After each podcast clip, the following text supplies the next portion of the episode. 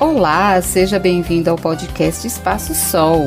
Eu sou a Solange Guastaferro, psicóloga clínica e terapeuta holística com as técnicas de Reiki e constelação familiar.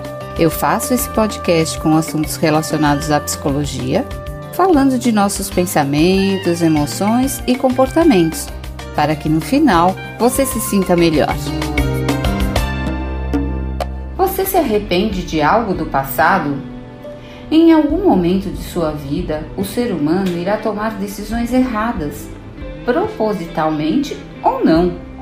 Faz parte da vida cometer algo imprudente ou para o qual não está devidamente preparado, negligenciando partes importantes.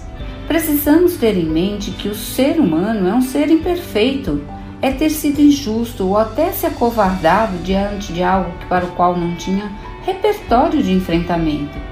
E o arrependimento é algo que nos faz humanos. E está tudo bem se arrepender, exercer a autocompaixão e tocar em frente, diferentemente de ficar remoendo o acontecido e não seguir com a vida. O importante é saber que ao cometermos erros ou escolhas consideradas erradas, o arrependimento pode servir de um aprendizado sobre nós e sobre o outro gerando um sentido de responsabilidade e cuidado. Se o arrependimento for usado apenas como culpa e como autor de recriminação, ele vai gerar um sentimento de menos-valia e podendo com isso abrir espaço para uma depressão, não permitindo a expansão do que a psicologia chama de aprender com a experiência, ou melhor, aprender com os erros. Pode ser que uma pessoa realmente arrependida pague caro com seus sentimentos por um bom tempo. Temos sempre dois caminhos com relação ao arrependimento. Ele pode acabar com nossa energia para a vida ou te dar energia para fazer melhor. Qual deles você escolheria caso se arrependesse de algo? E assim, o sentimento de arrependimento pode destruir sua saúde mental mas também pode te deixar mais forte na medida que mostra o quão humano você é e o quanto pode melhorar. Para que possamos utilizar o passado de forma saudável, precisamos seguir alguns passos. E lá vão eles. Sabe aquela máxima? Aceita que dói menos? Pois é isso, pois o arrependimento gera um esgotamento mental, enquanto que, se utilizarmos de forma mais positiva, acontece o oposto fica mais leve? O caminho deve ser esse. Após o primeiro sentimento de negação, analise e compreenda o ocorrido. Em seguida, tenha aceitação e enxergue as possibilidades de mudança com esse arrependimento, pois mudando seu sentimento gera mais positividade e lições para o futuro. Encontre os benefícios nos eventos que provocam arrependimentos e isso vai melhorar seu dia a dia como um todo. Arrependimentos podem ser torturantes, ainda mais quando se torna uma ideia ou pensamento fixo, não saindo da sua mente. Uma pessoa muito rígida e inflexível, presa em ciclos de arrependimentos, não sairá do lugar, pois a energia mental gasta é muito grande. Gente, hoje em dia até os carros são flexi Podemos também ser mais flexíveis conosco, ter mais autotolerância. Se você é compreensivo com todos, comece com você. Reconhecer que o feito está no passado e não existe a possibilidade de voltar no tempo é a maneira mais sensata de seguir em frente. Deixe o passado onde ele deve estar e deixe ir os sentimentos negativos. Se não é possível voltar, é possível trilhar um novo caminho, com os aprendizados e sentimentos obtidos. O arrependimento pode mostrar o que não fazer ou repetir no futuro. Gente, o relógio só anda para frente, não anda para trás.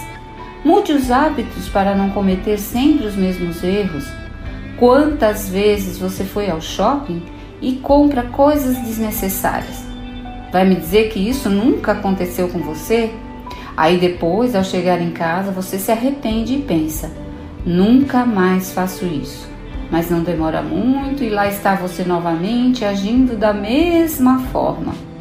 Essas condutas roubam enorme energia. Então, analise esses comportamentos nocivos e aprenda como funcionam seus gatilhos mentais. Assim, você vai adquirir um autocontrole e o arrependimento pode te ajudar a gradualmente mudar esses hábitos que te incomodam ou prejudicam. Desconfie da negação, pois quem diz que não tem arrependimentos é possível que esteja perdendo uma grande oportunidade de se melhorar, pois está em negação. A negação é um dos mais primitivos mecanismos de defesa e pode impedir o crescimento. Exemplos de negação: trabalhei demais e não vi meus filhos crescerem, ou comecei tarde demais a preparar minha aposentadoria, ou ainda fiquei tempo demais naquele relacionamento tóxico. É importante lembrar que errar e se arrepender são fatos e emoções humanas e que nunca é tarde para você. Ainda que só reste o arrependimento, é possível carregá-lo, porque isso faz parte do ser humano. Acredite que sempre está aprendendo, mesmo quando for bem velhinho, estará aprendendo. Acredite que é capaz. Um fator determinante para tudo isso é o Senhor tempo, pois dar um tempo para o arrependimento acontecer também é importante. É muito difícil mudar hábitos, como ficar demais no computador ou no celular, por exemplo. A orientação aqui é agir como se você tivesse feito um trato. O de ir mais cedo para a cama sem nenhum aparelho e tente pensar no conforto de fechar os olhos e a delícia de cair no sono mas tente fazer isso gradualmente, lembrando que o cérebro precisa de aproximadamente 21 dias para a mudança de um hábito. Aos poucos, uma mudança na maneira como você pensa te ajudará a ganhar melhores hábitos e talvez, quem sabe, e é o que eu te desejo, se perdoar. Errei, errei, voltando.